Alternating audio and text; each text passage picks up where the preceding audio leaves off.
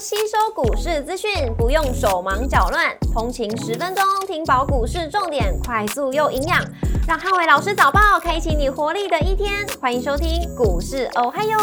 摩尔证券投顾林汉伟分析师，本公司经主管机关核准之营业执照字号为一百一十一年经管投顾新字第零一四号。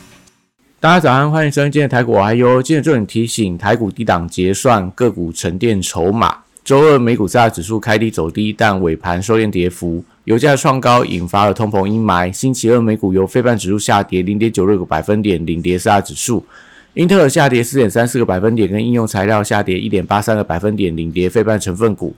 周二美股跌多涨少，科技、通讯服务跟医疗保健类股领涨，非必需消费、工业、房地产、能源跟公用事业类股收跌。亚马逊下跌一点六八个百分点，跟苹果上零点六二百分点，分别领跌跟领涨科技股。迪士尼下跌三点六二个百分点，跟 Adobe 上涨一点七四个百分点，分别领跌跟领涨大型股。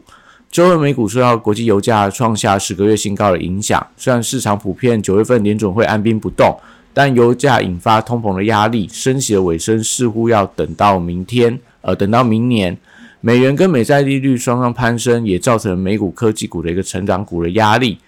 ARM 安谋正式跌破了 IPO 当天的开盘价格，且辉达等 AI 指标股持续回撤低点，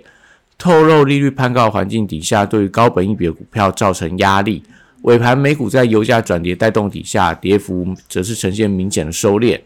股市红灯亮出黄灯，美元收跌，跟美债利率创高。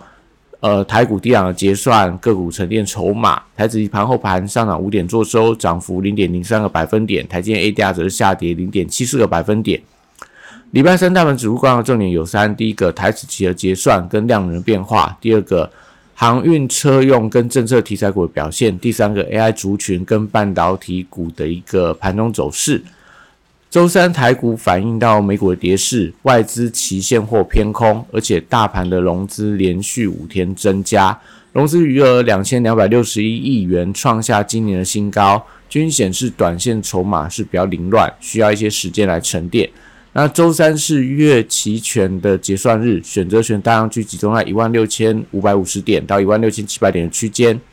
如果盘中量能低于三千亿元的话，则结算在一万六千六百点上下三十点的区间几率比较高。但早盘如果出现融资断头卖压爆量，那就要观察弱势破底股有没有出量不跌留下影线。如果说弱势破底股出现跌势的扩散，那就要留意到带量跌破一万六千五百五十点之后，期货停损卖压容易造成盘中跌点的扩大。货柜三雄受惠到 ETF 的买盘，低位阶的优势有机会成为资金的避风港。BDI 指数礼拜二连续九天的上涨，那散装行业股票受惠到电子资金的外流，新兴、域名跟中航这三档指标股，因为投信在买方，那礼拜三有机会表态，呃，去挑战这个波段的高点。航运股的成交比重如果能够超过五个百分点以上，就更有利整个族群的买气呈现扩散。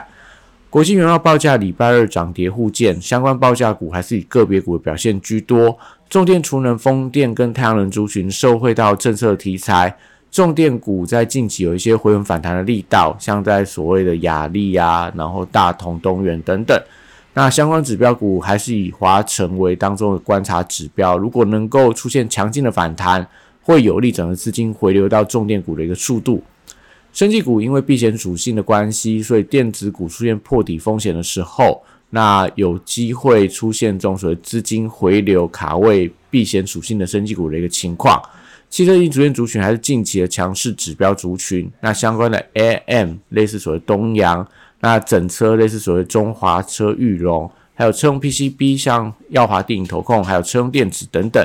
都受惠到法人买盘，最近还是有一些多方续强股在发动当中。那短线上在今天要留意到耀华跟电影投控，因为有一些隔中筹码进场，所以礼拜三开盘不建议大家追高，留意到开盘之后的走势。观光族群跟文创股受惠到廉价旺季的利多，盘势不佳的时候，整个呃这种所谓内需政策题材还是有一些抗跌的表现。军工股短向跌升，搭配上近期在周边的海域国家都频繁举办军演。所以相关的一些紧张局势，我觉得比较有利相关的军工股出现反弹。那昨天类似龙钢，那像在所谓的呃宝益八冠雷虎到所谓的中光电等等，我觉得都是可以留意到的标的。礼拜三电子股还是这个压盘的重心，美股科技股跟半导体股跌到九个月九月以来的新低，将 AI 族群部分出现龙丝断头卖压。礼拜三还是要观察弱势股爆量有没有办法收长的下影线。高价股礼拜三承受卖压，受到利率攀高的影响，留意本益比比较高的高价股，它有一些回跌的压力。那相对低本益比的，可能类似伟影跟大力光等等，相对会比较抗跌。笔电指标股则是呃广达跟伟创也都面临到所谓的低点的保卫战。那美超的股价在礼拜二出现了反弹，会有利整个 AI 伺服器股价回稳。但早盘如果说像在这些相关的弱势股，回撤低点的话，呃，大家要观察一下低阶的买气。如果说承接的买盘没有力的话，那还是需要一些时间来清洗短线的浮额。散热板卡、PCB 机壳跟网通族群，礼拜三同样承受到回档的压力。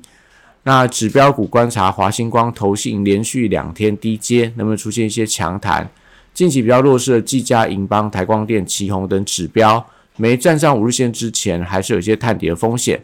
零零九二九的成分股受惠到 ETF 规模突破七百六十亿的水位，封测、网通、NB、PCB、IC 设计等相关个股受惠到 ETF 买盘逆势走阳居多。近期可能类似所谓的前顶啊，然后联阳、网通类似智易，